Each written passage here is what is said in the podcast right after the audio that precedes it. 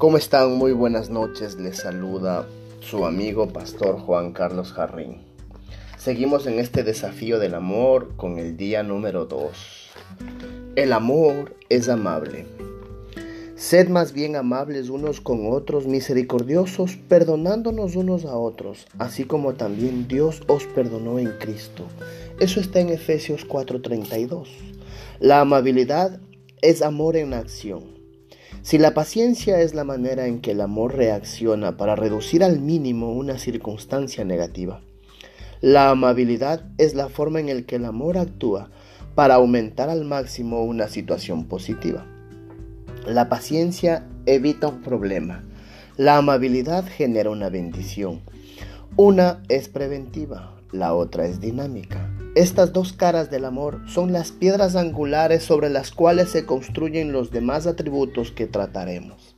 El amor te hace amable y la amabilidad te hace agradable. Cuando eres amable, las personas quieren estar cerca de ti.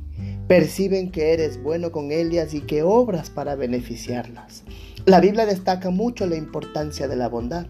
Nunca permitas que la lealtad ni la bondad te abandonen. Átalas alrededor de tu cuello como un recordatorio. Escríbelas en lo profundo de tu corazón. Entonces tendrás mucho el favor de Dios como el de la gente y lograrás una buena reputación, como dice Proverbios 3, 3, 4.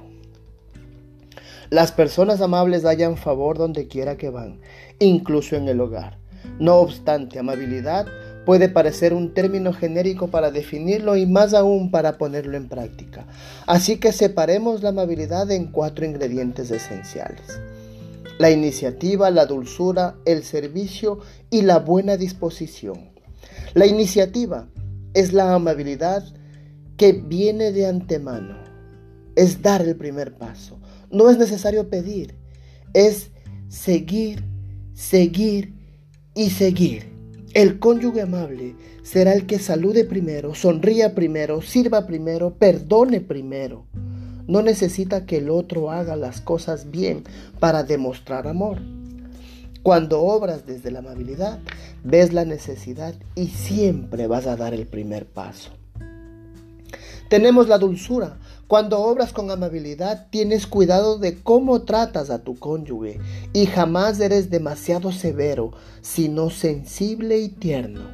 Aun si es necesario decir algo difícil, haces todo lo posible para que tu desafío sea escuchar y hablar la verdad en amor. Tenemos el servicio. Ser amable significa cubrir las necesidades del momento. Si se trata de tareas domésticas, te pones a trabajar, hace falta un oído dispuesto, lo proporcionas, la amabilidad adorna a la mujer con la capacidad de servir a su esposo sin preocuparse por los derechos propios.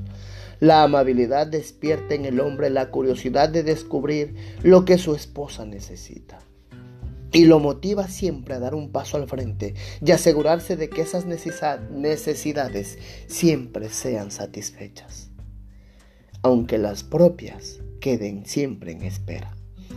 Y tenemos la buena disposición. La amabilidad te inspira a estar dispuesto en el lugar de ser obstinado, obstinada, reacio, terco, cooperas y te manifiestas flexible. En vez de quejarte y poner excusas, buscas maneras creativas para llegar a un acuerdo y adaptarte. Un esposo amable termina miles de posibles discusiones al estar dispuesto a escuchar antes de exigir que se haga lo que él quiere. Jesús descubrió esta amabilidad del amor en la parábola del buen samaritano, que se encuentra en la Biblia, en Lucas. Y todo el mundo lo atacó.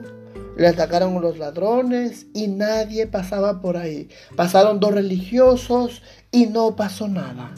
Hasta que se detuvo una persona de Samaria.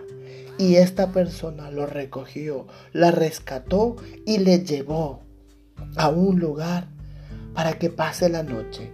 Le dejó dinero para que pueda pasar y se fue. Así tenemos que ser nosotros, cruzar todas las barreras y arriesgarnos, no importa si hacemos el ridículo, no importa si nos ven, no importa si vendamos heridas. Lo primero es estar arriba. Lo llevó a un lugar seguro este samaritano. Pagó todo de su propio bolsillo, aún sabiendo que no le iba a poder pagar. Jesús ilustró esto con el amor que puede ser incluso a los enemigos, que se ayuden mutuamente con la bondad. Si los enemigos pueden hacerlo, ¿cuánto más las personas que se conocen íntimamente? ¿Cómo puede el amor aumentar la bondad en tus relaciones interpersonales y en tu matrimonio?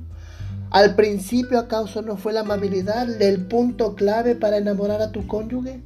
Cuando te casaste, ¿no esperabas disfrutar de esa bondad por el resto de tu vida? ¿Y tu pareja no sentía lo mismo con respecto a ti? Y los años pasaron y todo se selló.